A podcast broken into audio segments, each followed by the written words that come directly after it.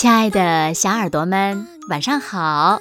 又到了听故事的时间了，你的小耳朵准备好了吗？我是每天晚上为小朋友们讲故事的子墨姐姐。今天呀，我们要听到的故事呢，名字叫做《红公鸡》。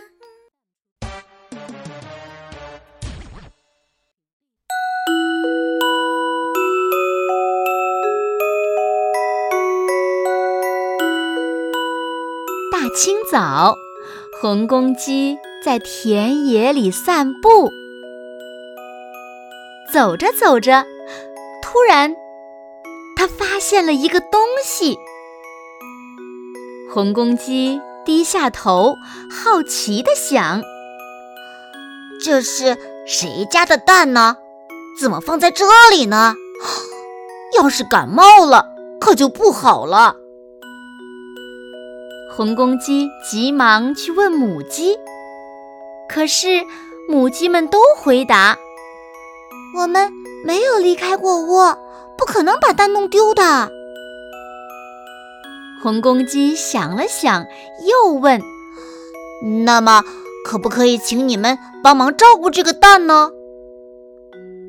母鸡们摇摇头，表示说。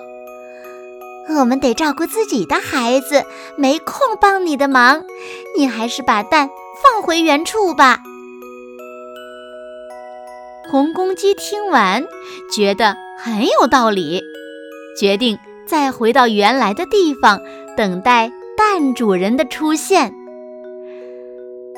等啊等，盼呀盼的，从清晨等到中午，又从中午等到黄昏。天慢慢的飘起了毛毛雨，红公鸡感觉到又冷又饿，不知道该怎么办才好。突然，草丛里出现了沙沙沙的声音，一条凶猛的大蛇扑向它，说：“我已经饿了一整天了，快把蛋给我！”不然我连你一起吞下肚！红公鸡紧紧地护着蛋，生气地向大蛇说：“我不会让你吃掉它的。”说完，就飞快地跑走了。唉，怎么办呢？把它留在那里太危险了。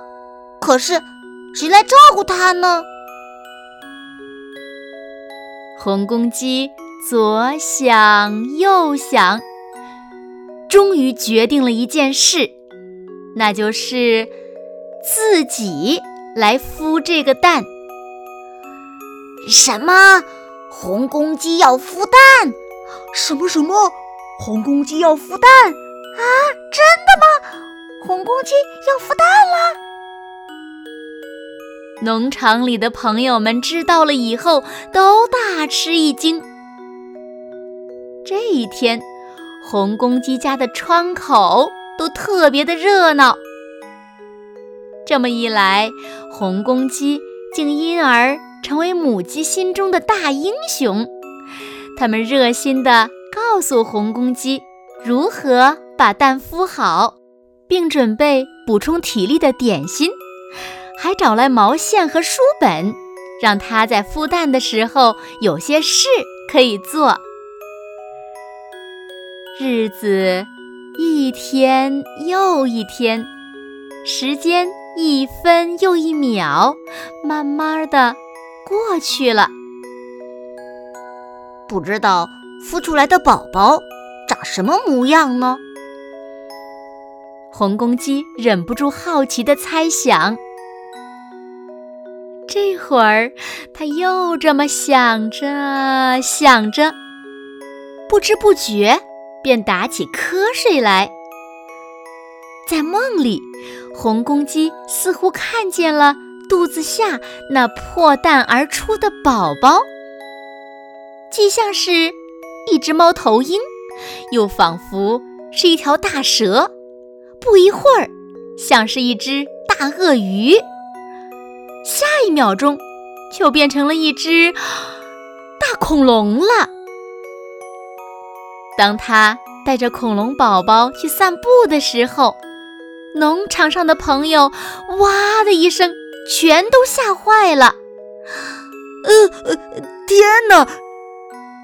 红公鸡惊叫着醒了过来，突然感觉到肚子底下有东西在动，一只小鸡正努力地啄破蛋壳，露出头来。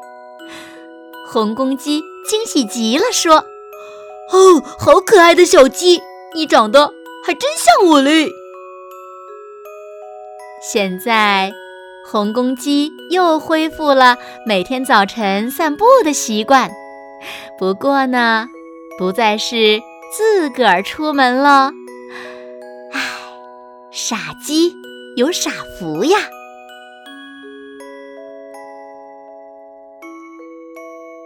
好了，亲爱的小耳朵们，今天的故事呀，子墨就为大家讲到这里了。那小朋友们。红公鸡最后孵出了什么呢？快快留言告诉子墨姐姐吧。好啦，那今天就到这里了。明天晚上八点，子墨依然会在这里，用一个好听的故事等你回来哦。你一定会回来的，对吗？那如果小朋友们喜欢听子墨讲的故事，也不要忘了在文末点亮再看和赞。当然了，也希望小朋友们把子墨讲的故事分享给你身边更多的好朋友，让他们呀和你一样，每天晚上都能听到子墨讲的好听的故事，好吗？谢谢你们喽。那现在睡觉时间到了，请小朋友们轻轻的闭上眼睛，一起进入甜蜜的梦乡啦。完喽，好梦。